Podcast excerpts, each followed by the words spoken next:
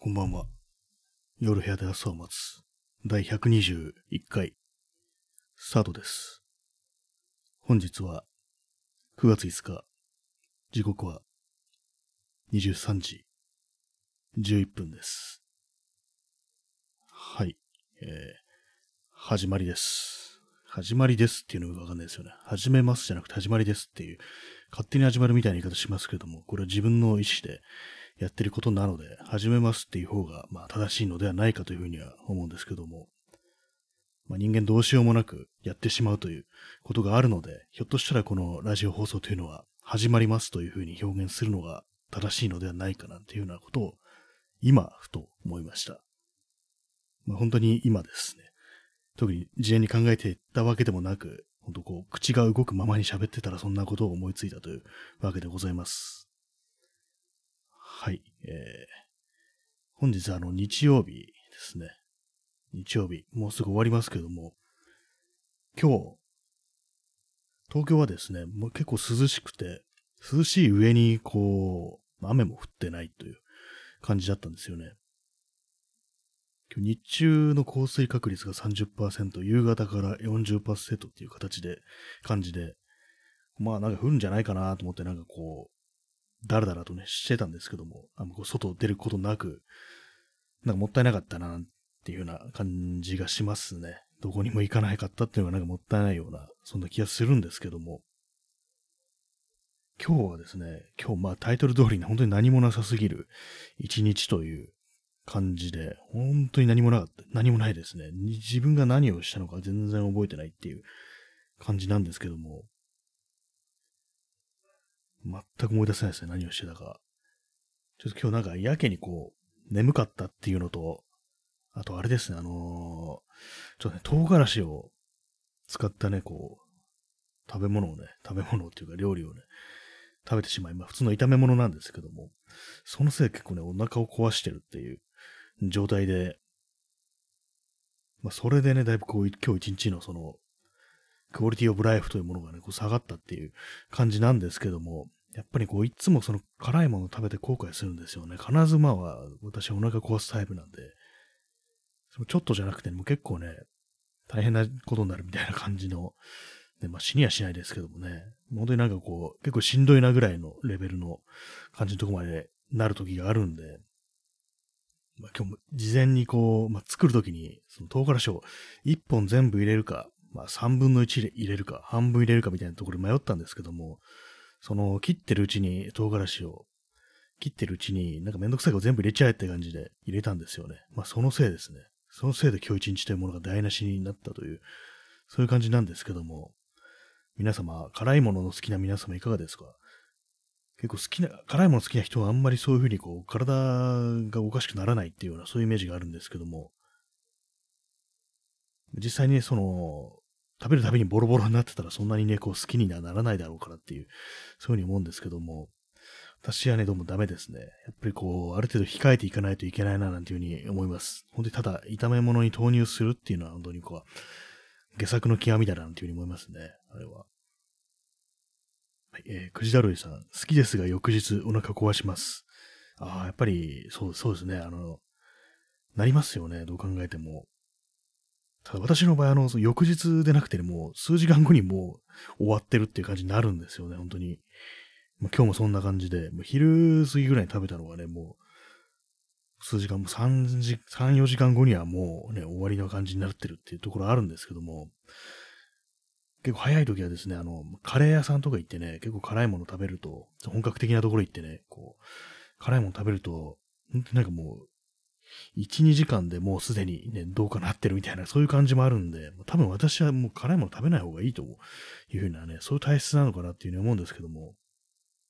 どうしてもね、なんかこうチャレンジしたくなるというか、辛辛いイコールうまいではないと思う。多分ね、そういう感じにはなってると思うんですけども、人間の味覚っていうのは、なぜかね、こう、入れてしまうっていう感じなんですよね。本当あれですね、あの、唐辛子とか、見た目がね、結構いいんですよね。見た目がいいって変なこと言ってますけども、今日あれなんですよ、あの、唐辛子と言っても赤いやつじゃなくて、あの、青唐辛子ってやつですね、あの、本当にまあ、あの、形で言うと、シシトウをなんかすごい補足したみたいな感じですけども、まあ、そういうようなやつをね、使って食べたんですけども、炒め物を作ったんですけども、別になんか味がすごくいいかと言われるとそんなわけでもなく、なんかあの見た目が好きっていう。で、なんかあれをこう、ね、油を敷いてこう炒めていくっていう作業が私は好きなのかなというふうに思うんで、だから別になくてもいい。そんな感じではあるんで、だからまあ、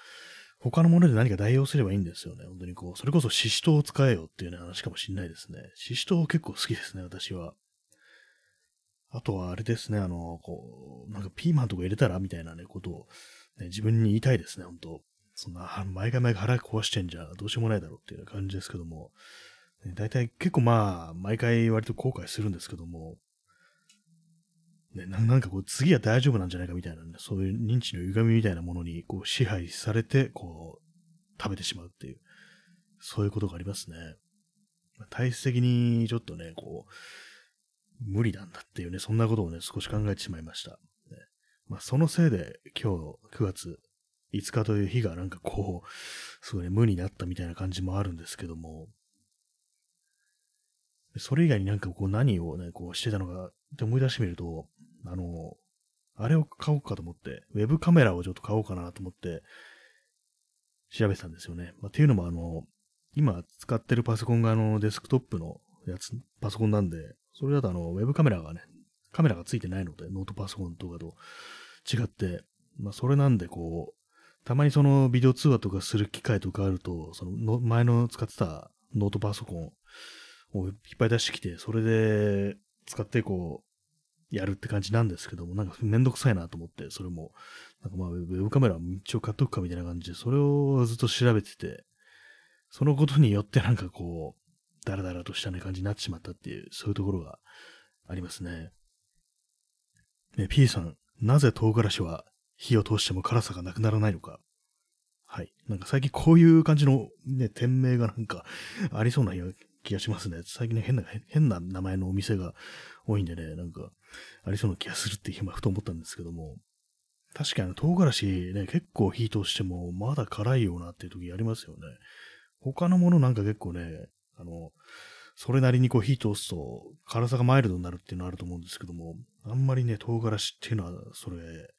なんないような気がしますね。特にあの、青唐辛子ってやつは、結構火通したんですけども、事前にね、こう、他の材料を投入する前に油敷いて、こう、十分その青唐辛子に火を通して炒めるっていうことをやったんですけども、それでも全然辛いですね、あれなんか本当に。あ、ハートありがとうございます。そんな感じでね、あの、結構ね、辛いんですよ。辛さなくならないんですよね、あれ、本当に。結構あの、海外の、あの、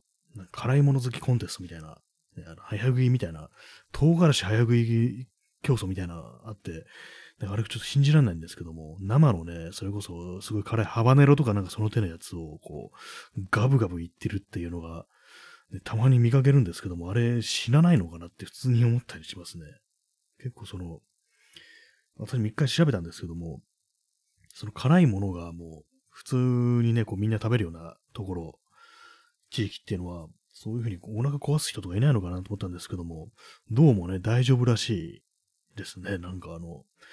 幼い頃からなのかね、それともその、その地にね、こうずっと住んできたことによって、そそこに暮らす人に体制がもう出来上がってるっていう、生まれた時から出来上がってるっていうことなのかもしれないですけども、なんかどうも大丈夫らしいっていうこと聞きましたね。あの、確かにメキシコかどっかのね、なんかその、ところでね、非常にこう、唐辛子というものを大量に消費するとこがあるっていうやつで、その感じでね、その関連でこうなんか、お腹壊したりね、しないのかなと思うことを調べたことがあったんですよ、一回。そしたらもう大丈夫、どうも大丈夫らしいっていうね、ことらしく、まあ自分にはね、こう無理な、こう、領域ですよね、そこは。多分、ね、今なんかちょっと一瞬途切れちゃいましたけども。まあね、無理、無理だな。自分には無理だなというね、ことをね、ちょっと思いました。本当にこう。まあ毎回思っててね、また次また食べたりするんですけども、ちょっとね、しんどいですね、やっぱ今。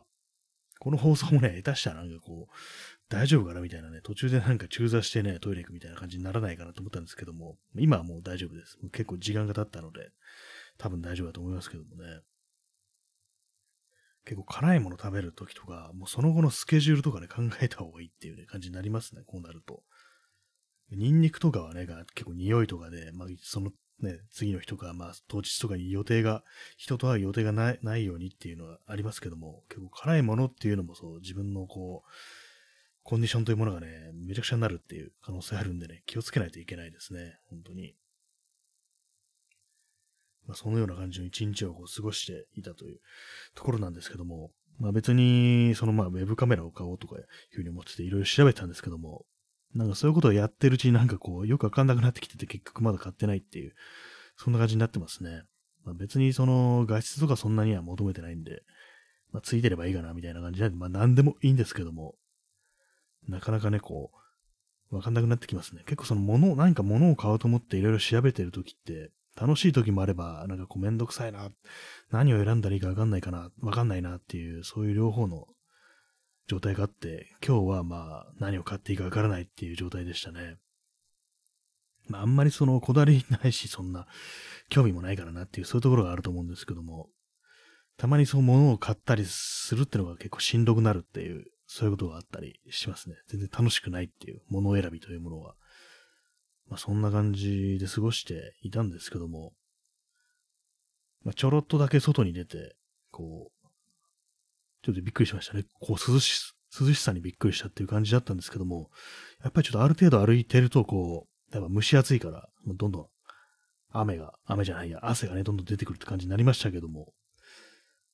どうなんですかね、これで終わりなのか、夏は終わりなのかなっていうふうに思ったりするんですけども、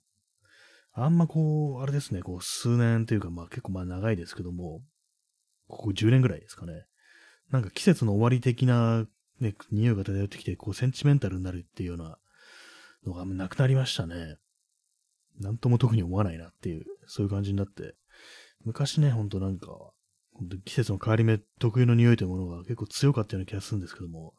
ここね、ここ10年ぐらいはもう、10年とかもっとかもしれないですけども、全然まあ、ないなぁなんていうふうに思ったりしますね。まあ、季節というものがやっぱりこうなくなってるっていう、日本に四季はもうないっていうようなことはね、いつも思うんですけども、どうなんですかよくなんか日本には四季があるからなんていうね、ちょっとふざけたね、曲のタワごとみたいなね、ことを言う人がね、たまにいますけども、が外国にもね、絶対あるはずで、外国にもあの、あれなんですかね、こう、季節の変わり目特有のなんかこう、センチメンタルになるような、そういうなんか匂いみたいなものってあるんですかねって、まあ、あるに決まってるだろうって話なんですけども、なんかこう、日本以外のそういうような、こう、なんですかね、特有のなんかその土地の空気みたいなもの、匂いっていうの、結構ね、知り、知りたいななんていうふうに思ったりしますね。まあ、そのね、土地の人にしかわからない、その国に生まれた人にしかわからないっていうような、そういうものがね、あるのかもしれないですけどもね。えー、P さん、日本は在住者に死期を強制する。えー、死期っていうのはこの死ぬ時期ですね。それを死期と書いて、死ぬ時期と書いて死期を強制するっていう。そうですね。まあ、日本であの、人のね、命というものの命が軽いっていうね、そういうところがあるのでね、割となんかこう、カジュアルに死をね、強制する、していくっていう、そういうのがあるんでね、まあ、非常に恐ろしいな、なんていうふうに思うんですけども、何なんですかね、本当にこう、割となんかこう、なんか命軽いな、みたいな感じのことは思ったり、命軽いなというよりはなんか、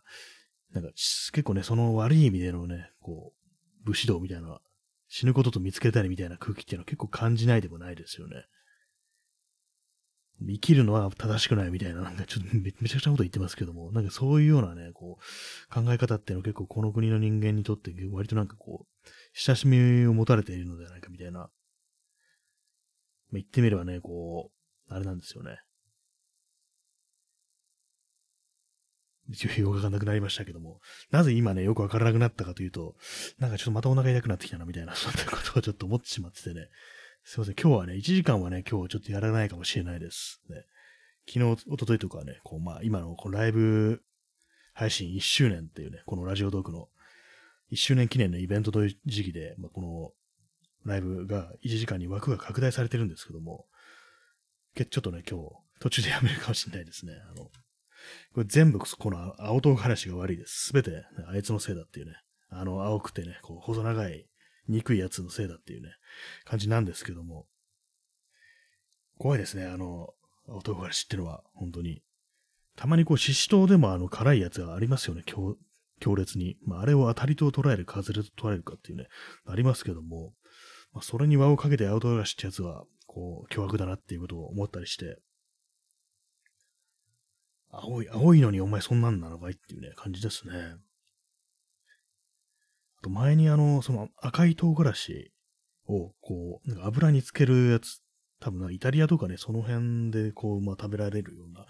そういうね、こう、ちょっとピクルス的な感じ、まあ油漬けかなっていう感じなんですけども、そういうの一回買ったんです。買ってみたことあったんですけども、それも結構強烈に辛くて、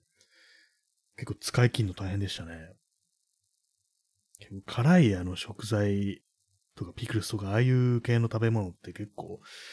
で瓶詰めとか買って、で、ちょっと食べたらめちゃくちゃ辛くて、これ全部使い切るの大変だぞみたいな感じになったりするのは割とありますね。前に私あの、まあ、これインドのあたりの、だと思うんですけども、あの、アチャールっていうやつ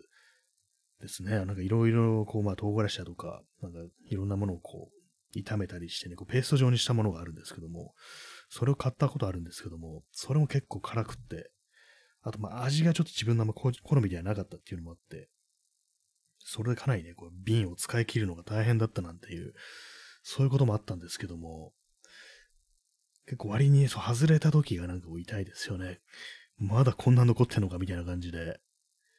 で、まあ前にあの私この放送で話しましたけども、あのピクルスっていうかレディッシュってやつですね。こう、まあアメリカとかでよく使われると思うんですけども、ピクルスを細かく刻んだやつにこうなんか、ちょっと混ぜてあるみたいな感じなんですけども、それはまあ何使うかっていうと、ホットドッグとかにま乗っかってるっていう、そういう感じなんですけども、それをなんか1キロ買って、瓶詰めのでっかい瓶に詰まったレディッシュ1キロ買って、一口食べた瞬間に、あ、これは無理だみたいなね、そんな感じになったことがあって、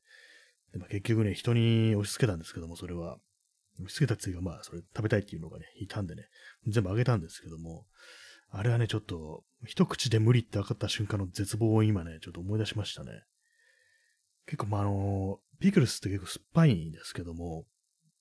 本当は、そのね、あの、刻んであるレディッシュの1キロの瓶詰めはかなりなんか甘く仕上げてあって、で多分あの、アメリカでね、売ってるようなやつだと思うんですけども、結構アメリカのなんかその手のやつって変な甘さがあるっていう、そういうちょっと変な妙な味付けしてるっていうのがね、私たまにあったりするような気がするんですけども、結構その、レディッシュとかに限らずなんかお菓子とかでもなんか妙なこれ甘さだなみたいな、割とね、なんかこう、お土産とかで、向こうのお土産とかでお菓子もらったりした時に思ったりしたのがあったんで、で、まあそのレディッシュも一口食べて、あ、このタイプね、みたいな、この変な甘さのタイプか、みたいな感じで思ったことあったんですよね。それさらになんか変な粘りみたいのが、なんか増粘剤みたいなのが加えてあるっぽくて、それもなんかね、私にはこうかなりきつい感じになって、これはもうね、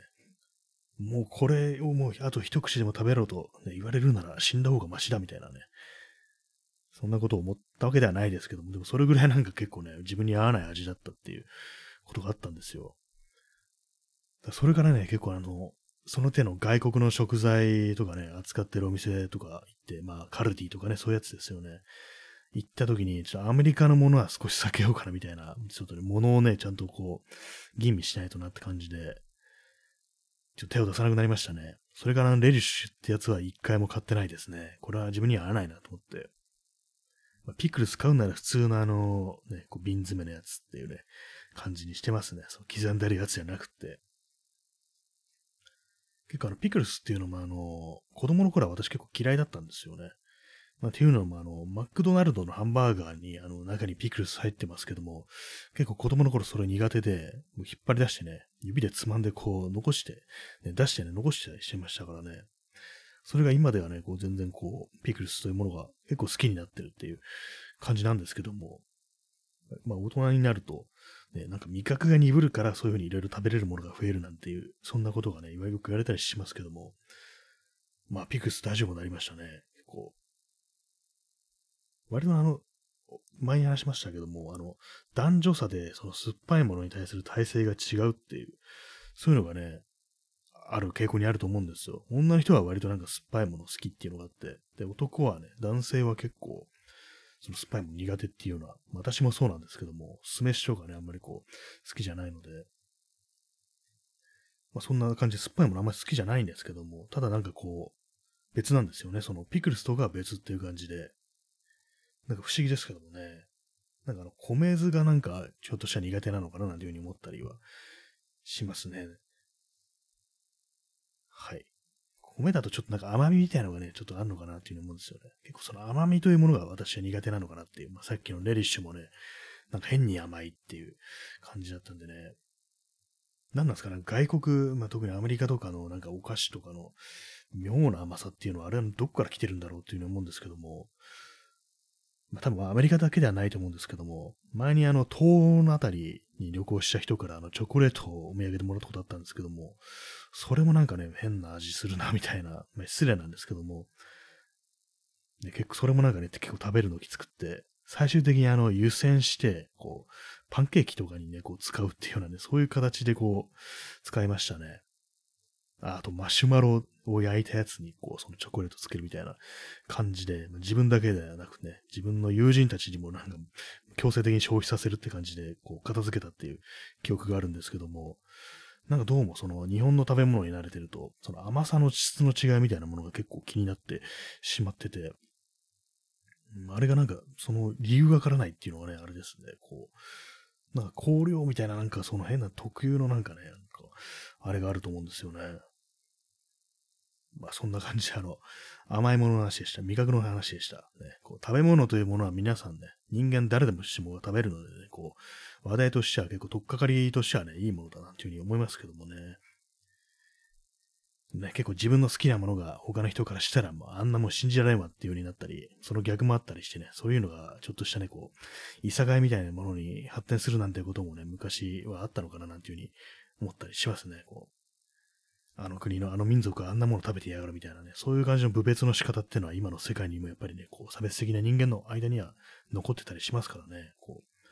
食事というもの、食文化というものでこう、他の国の人たちをね、ちょっと見下して、下に見るなんていうことがね、たまにそういうね、こう、レイシストみたいなね、連中にはいたりするんでね、まあそういうのは、ね、ちょっとね、と思いますね。本当に尊重し、他の国の文化というものは尊重しなければっていうね、ことは思うんですけどもね。まあ日本もこう、まあ醤油醤油でね、どうかしてるなんていうふうに思われてるっていうね、そういうのあるかもしれないですけども、私なんかほんと何にでも醤油というような、ね、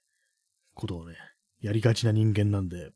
たまになんかこう、醤油から離れた感じでね、こう、一滴もつかないぞっていう感じで料理をね、作ることあるんですけども、なんかどっか物足りないなみたいなこと思っちゃうんですよね、やっぱり。まあ、舌、舌がね、こう、慣れてないっていう、まあ、そういうね、こう、あれなのかもしれないですけどもね。はい、以上、食べ物の話でした。食べ物の話っていうのは、まあ、いろんなね、こう、人がこう、食べるということは一つの楽しみですからね、まあ、そういう形で、こう、割となんか盛り上がる話ではあるかなと思うんですけども、そのまあ、日常のね、こう、家事というものの中に、まあ、組み込まれてますけども、その料理というものも、これ逆になんかあの、洗濯とかね、掃除の話をして盛り上がることってあるんでしょうかね。あんま聞かないですよね。楽しく洗濯の話をする、楽しく掃除の話をするなんていう、そんなことまずね、ないですからね。そうですよね。特に掃除ってそんなにまあね、こうワイワイしてやるものではないっていうイメージありますけども、でもあの、小学校の時とか、まあ中学校の時もそうですけども、あの、教室とかね、の掃除って確かね、あれ、班ごとに分かれてみんなでやってたっていうね、記憶ありますけども、別に楽しくはありませんでしたね、あれ、なんか。不思議な感じですけどもね、なんか妙に、こう、テンションの高いね、こう、クラシック曲みたいなのが校内放送で流れてきて、それにね、それが流れる中、なんかみんなで掃除してるっていうのがありましたけどもね。結構め、まあめんどくさかったですね。ほうきとか書いたり、あの、机をなんかあの、教室の後ろにこう避けて、で、吐いてね、こう、ちりとりでこう、ね、ゴミをこう、片付けて、で、それをまた前にやってで、教室の後ろ半分をまた吐いて、ね、ゴミをちりとりでっていうね、なんかあれ結構めんどくさかったなっていうね、記憶があるんですけども、なんかあの感じでこう、今でも、こう、あの、自分のね、部屋でも、でも、あの、椅子の足の裏とかに埃とかくっつきますよね。なんかあれめんどくさくって、片付けるの、綺麗にするのめんどくさくって結構サボりがちなんですけども、それあの、小学校の時のあの、たくさんの机を運ばされて、で、机のね、足の裏とかなんか、雑巾で拭かされた、あのめんどくささのイメージってものが、今、大人になった今でも残ってるのかななんていうふうに思ったりしますね。はい。掃除の話でした。ね、掃除の話を延々とするラジオなんてあるかって話ですけども、でも結構ね、あの、大人になった今、なんかこうみんなで掃除とかしたら結構楽しいのかもしれないですね。割にこうね、私なんかあの友人があの引っ越しとかするときに、まあ、手伝ってね、こう、物とかね、運んだりとかね、結構まあやったりしましたけども、あれなんか結構ね、あの、みんなでね、こうやったりするのって割と楽しい作業ではあるのかなっていうふうに思ったりしますね。まあ、体は疲れますけれども、こうね、片付けてるぞっていうね、みんなで片付けてるぞって感じっていうのはなんかちょっとしたね、こう、レジャー、レジャーじゃないですけども、なんか変な楽しみっていうのがあったりしますね。人と一緒になんか作業するっていうのはこう割と楽しかったりするんじゃないかなと思うんですけども、まあそんな中でね、私はこう、これやったら楽しいんじゃないかっていうのはあの、まあ何回も言ってますけども、あの、日曜大工ですね。日曜大工的な作業っていうのは結構まあ、楽しそうだなと思うんですけども、結構ね、あの、私 YouTube のね、チャンネルで、その手の DIY とかをやってる動画とか見るんですけども、でそういうの見てると結構ね、その、友人同士とかでね、そういうワイワイしながらこうみんなで、ね、釘、釘打ったりとかね、ネジとかね、こう、ノコギリ使ったりなんてことをやってるの見るんですけども、ああいうのね、結構いいなと思ったりしますね。ただ、ああいうなんか動画とか見てると、前にあのー、私がツイッターでね、読んだこう、意見、意見というかね、そう、そう YouTube というものの捉え方で、なんか他の人がや、人生やってくれてんのを眺めるっていうね、そういう風に言ってる人がいて、で、まあそれがなんかちょっと自分も好きなんだけど、たまにどうかと思うみたいな書いてる人いたんですよね。それは本当非常にありますね。自分が自分でね、こう手を動かすんじゃなくって、人がやってる様をね、こう見て、ちょっと満足しちゃうっていうのはね、ちょっと良くないのかななんていうふうに思ったりして、まあ、いろいろね、自分がやるときに参考になるっていうのがいろいろあると思うんですけども、まあ、日曜大工とかね、こういう手順でやればいいのかみたいな感じで、まあ、参考になったりするんですけども、結構その自分のなんかああしたいこうしたいっていう気持ちがスポイルされるっていうような、そんな感じのね、こう作用ってものがその YouTube の動画にはまあまああるかなっていうふうに思うんで、まあ、いたしかよしっていうところありますね。何かやるきっかけにはなるけれども、逆にそれだけで満足しちゃうっていう、そういうね、ことも、まあまあね、起こるっていうことから結構実感として分かっているので、まあそうなんですよね。まあいつかあれやろう、これやろうなんていうふうに思ってて手をつけてないことが本当無限にありますからね、本当に。これを全て達成することがないのだろうっていうね、やる前に死ぬのだろうなんていうね、ことをたまに思うんですけども、まあ、いっかみたいにね、なんかちょっと年を取るそんな感じになってきますね、本当にこう。この話ね、こう何度もしてますけども、あの、私は、私が好きな作家で、あの、ドイツのね、こう、ヘルマン・ヘッセという人がいるんですけども、そのね、ヘッセの作品で、ナルシスとゴルトムント、まあ、これ今の放題、放題というか、あの、タイトルだと、訳されたタイトルだと、あの、知と愛っていうね、知性の知に愛情の愛っていうね、知と愛というタイトルになってるんですけども、それはあの、正反対の二人が、知というものにこう全てを捧げて生きる男と、愛に生きる男っていうね、その二人がね、こう、中心になった物語なんですけども、まあ、最後の方でその、まあ、愛に生きる男の方がね、こう、まあ、旅職人という形で、まあ、芸術家なんですよね。彫刻をやる。で、まあ、いろんな作品をこれ今まで作ってきたけれども、で、まあ、その旅、旅に病んでね、こう、ある日帰ってくるんですよね、その、もう一人の男のところに、修道院なんですけどもね、その、お坊さんなんでね、進学校みたいなところに暮らしてるので、そこに自分の世話になったところに帰ってくるって感じなんですけども、で、その今の際に、こう、まあ自分はこういろいろ今まで彫刻とか作ってきて、まあ、死ぬとなったらね、まだ完成させてない作品とかがさぞ心の残りだったと思うんだけど、そういうふうに考えてたと思うけども、もう今となってはどうでもいいっていうね、それよりも、ね、自分というものがね、こう死に向かっていってね、こう、なんか穏やかな気持ちになってることの方が大事なんですっていう、そういう話をね、するんですけども、まあ、結局そういう風になっていくのかもしれないですね。やり残したこととかもどうでもよくなってからが、こう、本当の、なんていうかね、本番だみたいな、なんかそんなことも少し考えないでもないっていう気はしたりしますね。まあ、とはいえね、こう何もこう、全部ね、こう、そのままにしておくっていうのもね、あれなんでね、なんかこう、あれやろうかな、これやろうかなっていうのはやっぱりこう、片付けていきたい感じではありますね。いろいろありますけどもね。って言ってる、言いながらもなんか別に大してなかったような気がしてきました。ね。そんなね、こう、崇高な理想というものは持ってないんでね、こう、何でも言っちゃ何でもいいんですけどもね、本当にこうはい、えー、YouTube チャンネルの話でした。ね、なんかこう、みんなで何かをすると楽しいというね、話からちょっと変なところに行きましたけども、まあ何ですかね、あのー、学校っていうものは結構ね、あのー、全然こう、みんなでこういろんな作業をさせられるっていう、そういう場合ではあると思うんですけども、その勉強とかね、以外に。なんかこう、子供の頃はね、その、鬱陶しくて仕方なかったんですけども、大人になったと今となっては、まあ多分同じように鬱陶しいでしょうね。もう全然そんなね、あの、ね、行事なんてやりたくないっていうね、めんどくさかったな、あれっていうこと思いますからね、あの、卒業式だなんだっていうのもね、あれもなんか変なのありましたよね、風習っていうか。なんか呼びかけとか言って、こうなんか決まった文章をみんなでこう、順繰りにこう読み上げていくっていう、なんかおかしな文化だなと思うんですけども、全然そう子供ですからね、心のこもってない感じで、もう先生にこう言わされてるっていうね、そういう感じのことをやらされて、こう、ね、なん、なんだったんだろうってこと思いますけども、ああいうのも全然やりたいとは思わないですね。結構あの知らない者同士っていうかこう、別にね、こう、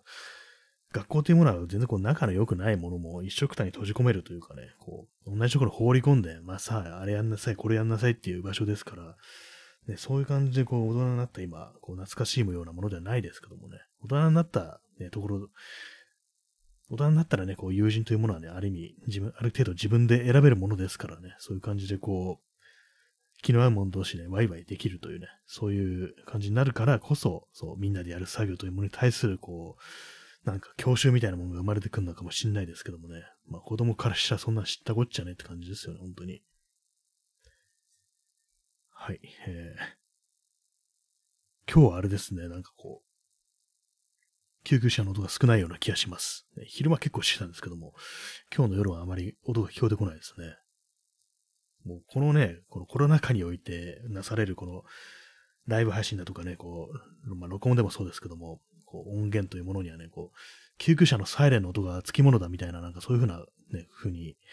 後の時代から言われるんじゃないかみたいなこと思うかもしれないですね。この時期ね、この世界、この時代に捉えた音源というものはなぜか妙にこう、救急車のサイレンの音が入り込んでるなんていうね、そんな風になんか後の時代から言われるんじゃないかっていうことを思うんですけども、どうなんですかね。なんか本当にこう、あれですね、今、まあ、ちょっと、東京はちょっとあんま減ってるというのは、ね、本当にまあ、マックスでやばい時期に比べたら少しあんま減ってるっていうのはあるんですけども、なんかこれがそのまま普通になるのではないかね、みたいな感じの器具っていうのはあるんで、このまあ、外にあまりこう出ないでっていう状態というものがまあ今後、まあまあ続くと考えると、なんかこの状態でもね、こう楽しめることをこう発散できる何かというものをちょっとね、見つけなきゃいけないっていうの結構思ったりしますね。まあ最初このね、ラジオ放送というものもそういう感じで始まったというところがあったんですけども、ある意味こう、コロナから生まれたというね、副産物であるという、そういう感じではあるんですけども、なんかこれ以外にも何かこう、ちょっと人とのね、こう接点というものを持たねばならないのでは、みたいな感じのことはね、結構、ここ数日思ってたりしてて、まあ、とはいえ何かこうね、あんまりこう、思いつかないという感じなんですけども、なかなかあのね、結構きついですよね、本当に。人とのね、接触を立ち続ける。まあ、自分の意思で立ち続けるというよりは、なんかこう、外部から強制されてそうなるっていうのがね、こう、きついんだと思うんですけども。ねえ、P さん、去年の今頃の感染者数は何人だったかもう忘れてしまっています。あ、そうですね。去年の、ね、9月、どうだったんだろうっていう、数十人とかだったんですかね。なんかちょっとあんま思い出せないですけども。で、こう年末とかに、あの、ま、数百人でやばいみたいな感じになってたのは、なんかうっすら覚えてて、で、あの、大晦日だったかなんだかに、2500で、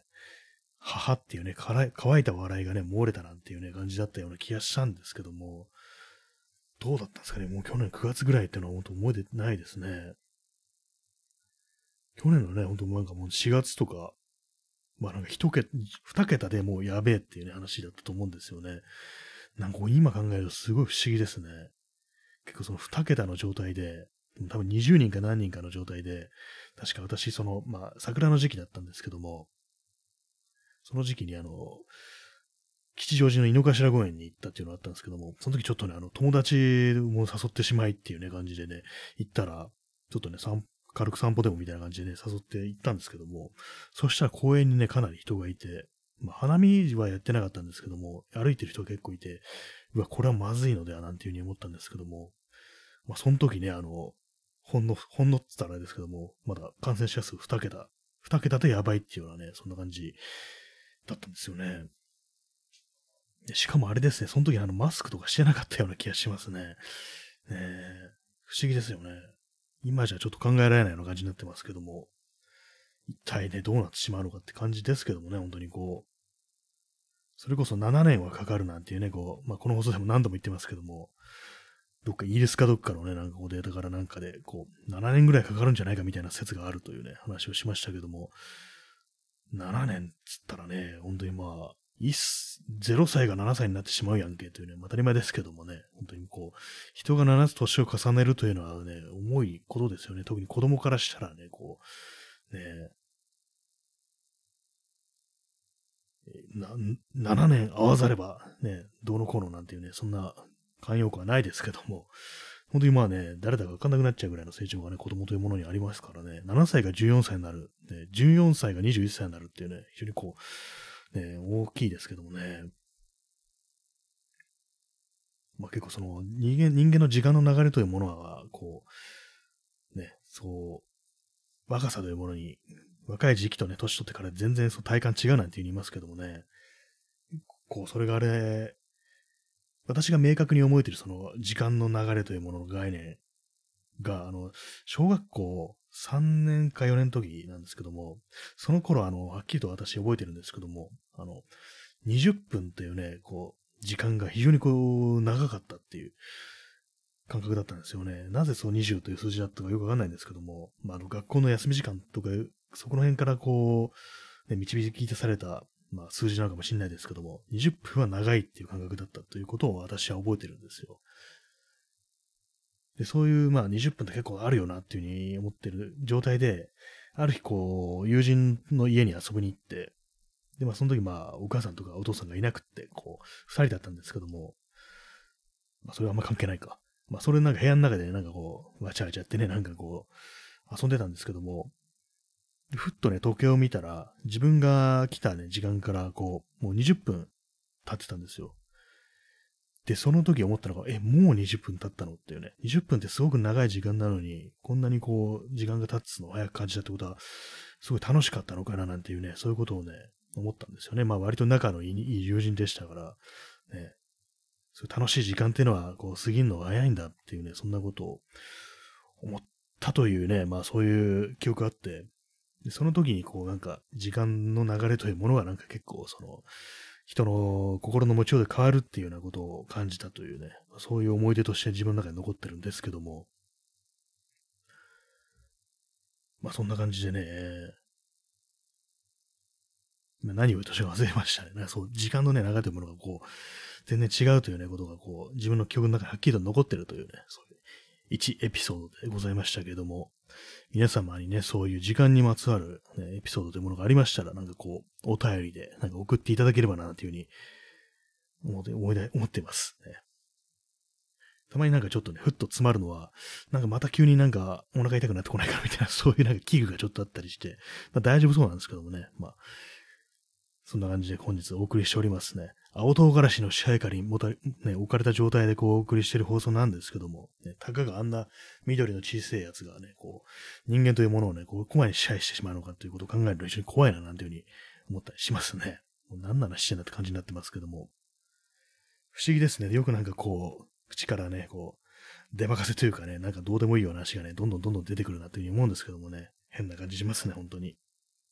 ま、チャンツさん、青汁、ありがとうございます。ね、青汁でちょっと胃腸をいたわりたいななんていうふうに思うんですけども、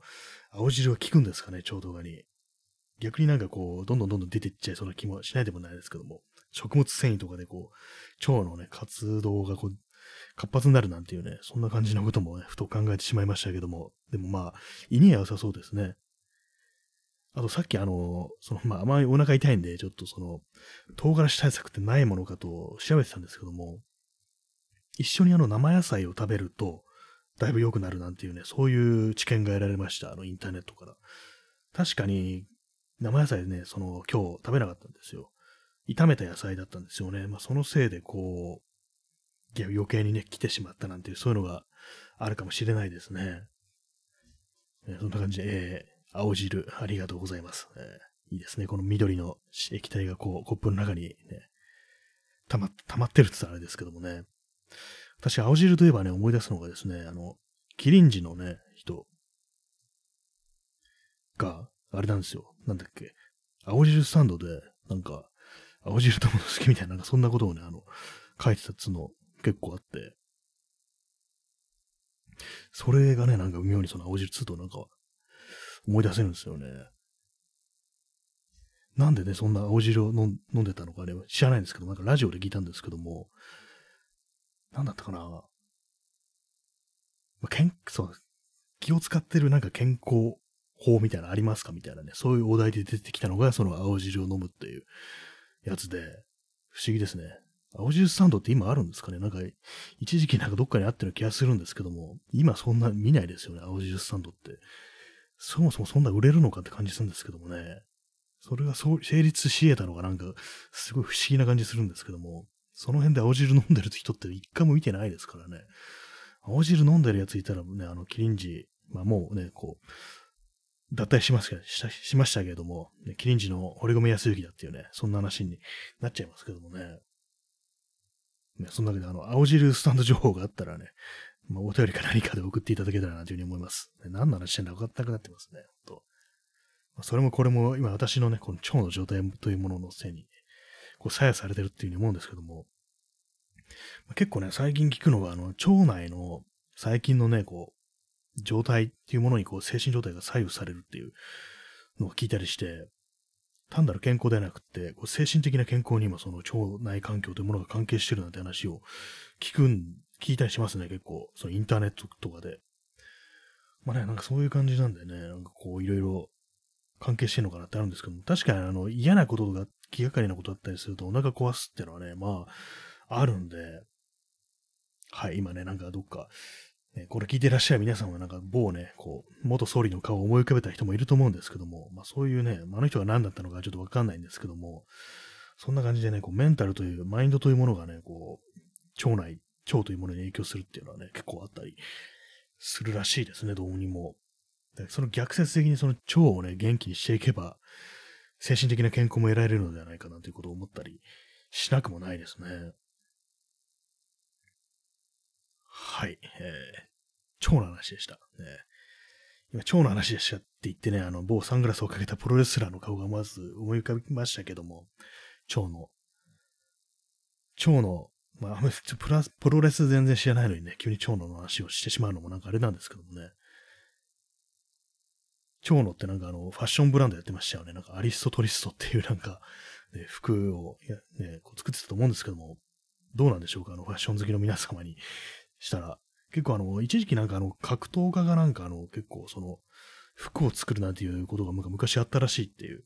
のを聞いたんですけども、多分あの、裏原宿とかなんかそういうものがね、非常に言われてた、言われてたっていうかね、そう流行ってた時期らしいんですけども、なんかね、イニシエのファッション談義みたいなね、そういう話題でなんかそういうの聞いたことあるんですけども、裏原宿ってのは多分90年代ですよね、ああいうのは。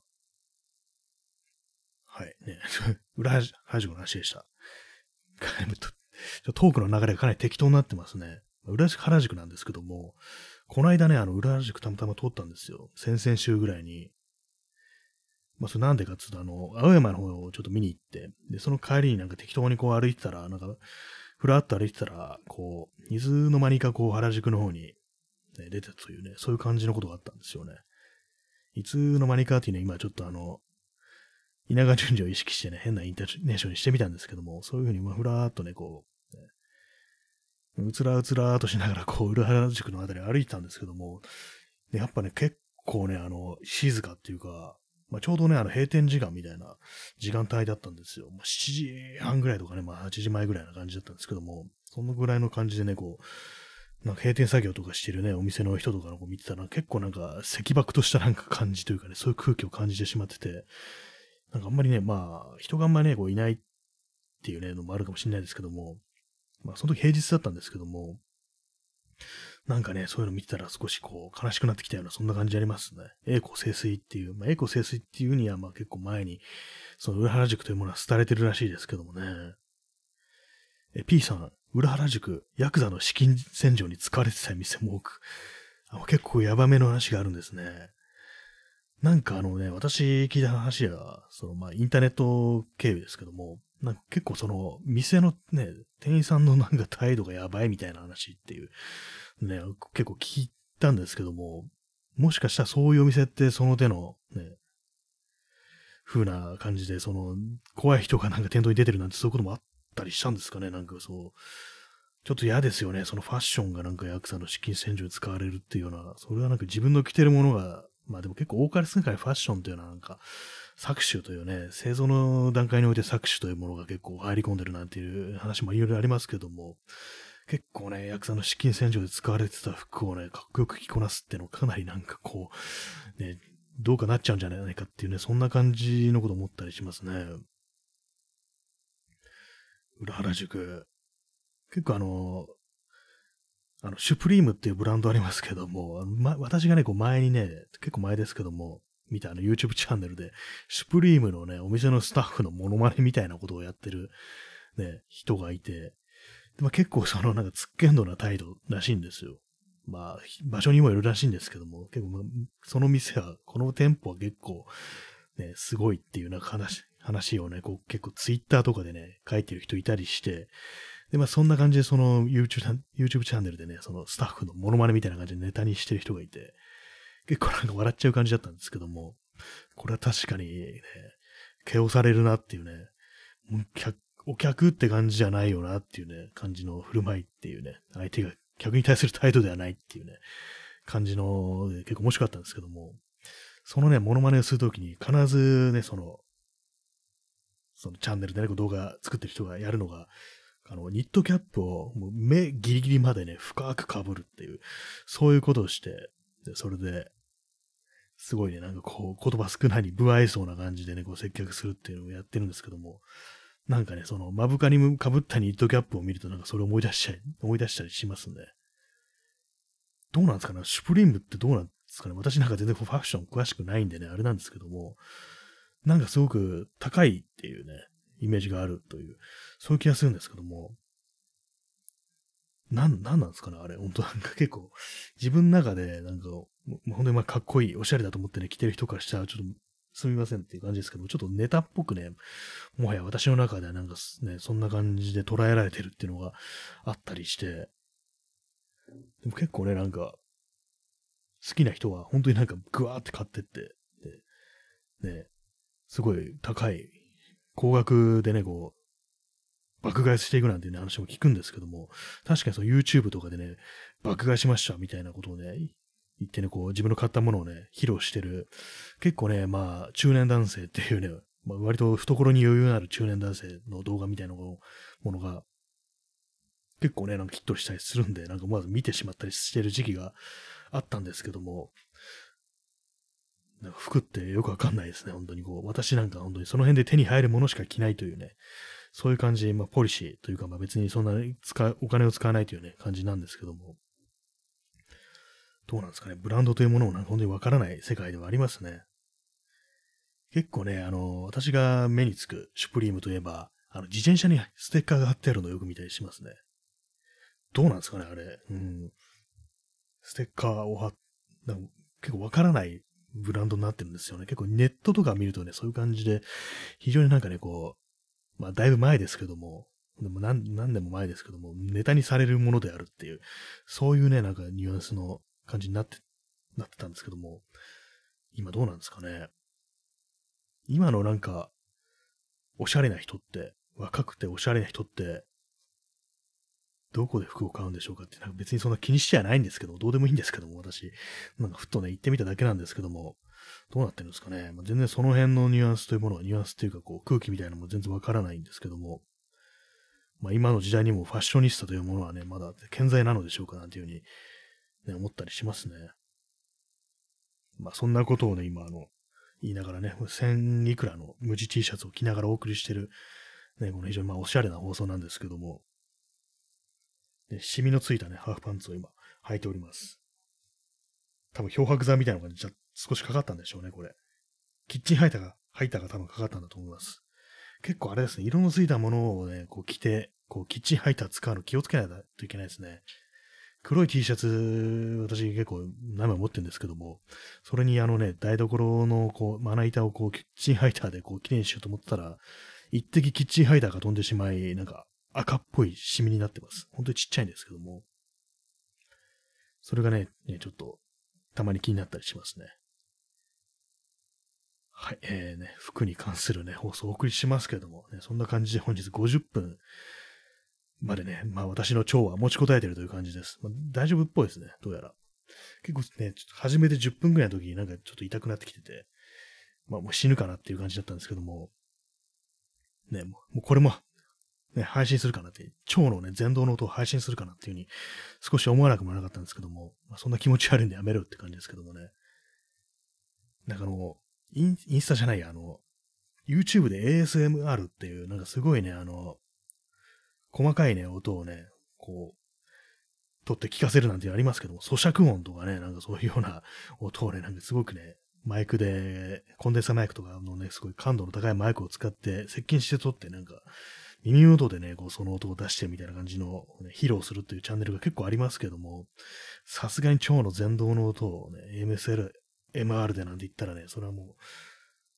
う、万物ですよね。それは消されるぞという感じですけども。なんか結構話が汚い方向に行きそうなんで、この辺でね、こう、ちょっとね、話そらしますね。そんなね、人のお腹が痛い話なんで、それはみんな聞きたくないんだよ、というね、感じでございますけどもね。結構でもその、ラジオネタで、その、お腹が痛くなってピンチでしたみなんていう話っていうのは結構割とこう、よくあるというか、私がね、結構覚えてるので、あれなんですよね、あの、伊集院光の、あの、深夜ラジオで、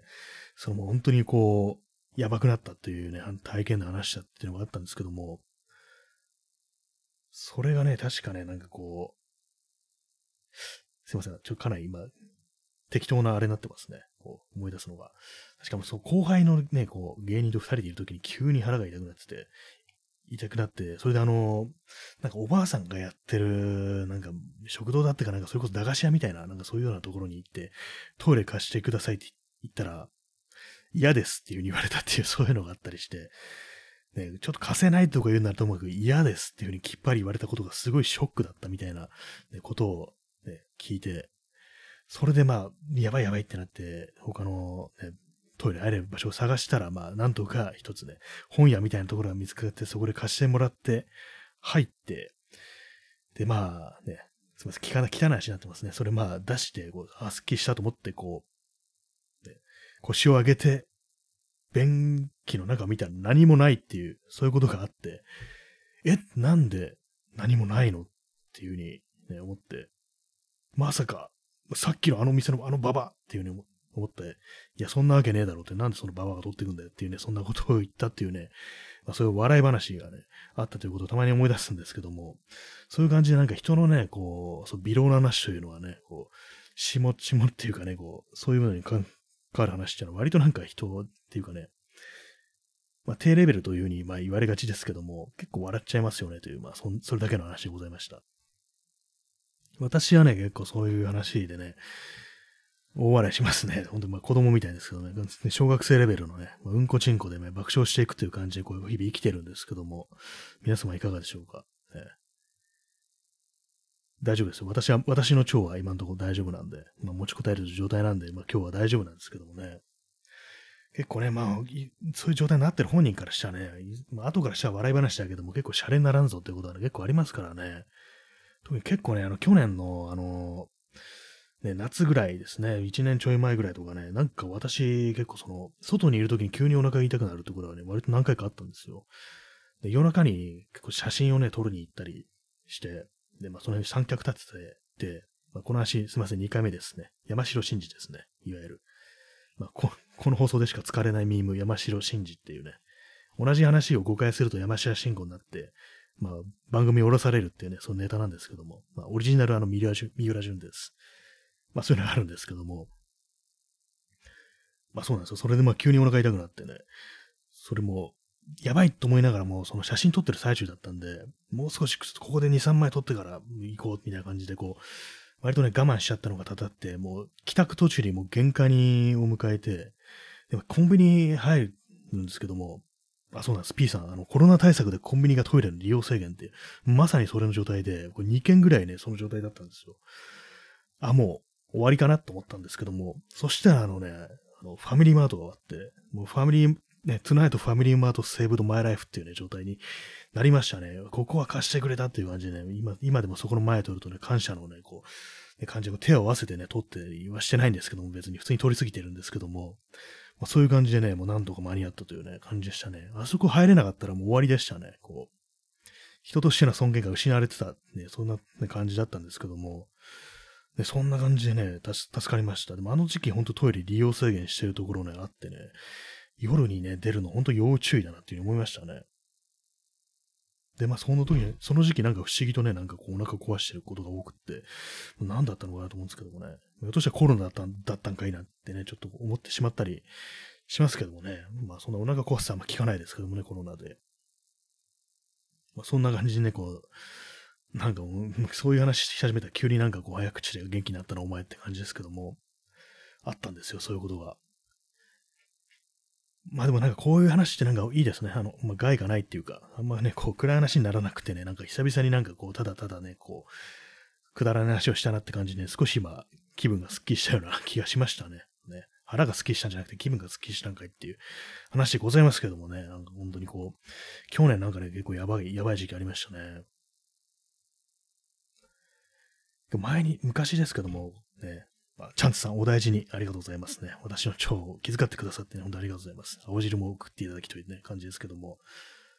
昔ね、高校生ぐらいの時に友達と二人で出かけてる時に、もう帰る直前になって、自分の自宅のすぐ近く、直前になって急にお腹痛くなって、で、なんかこう、友達と一緒にいる時に、ね、こう自分だけね、こう、苦しんでるって状態も結構きつくって、